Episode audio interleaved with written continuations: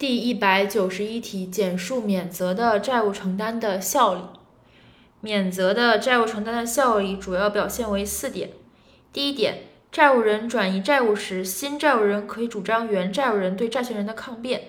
原债务人对债权人享有债权的，新债务人不得向债权人主张抵消。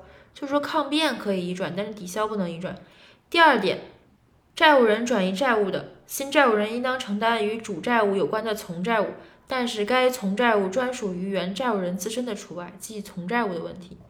第三点，新债务人不得以对抗原债务人的事由对抗债权人，就是说对抗原债务人的相对性不能打破。第四点，由第三人为债权设定的担保，除担保人继续同意担保外，因债务承担而消灭。所以一抗辩可以主张，抵消不能主张。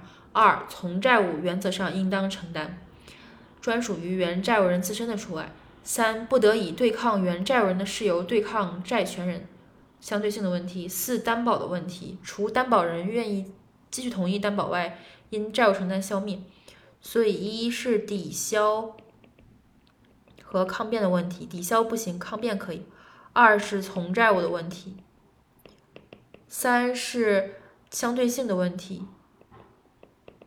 四是担保的问题。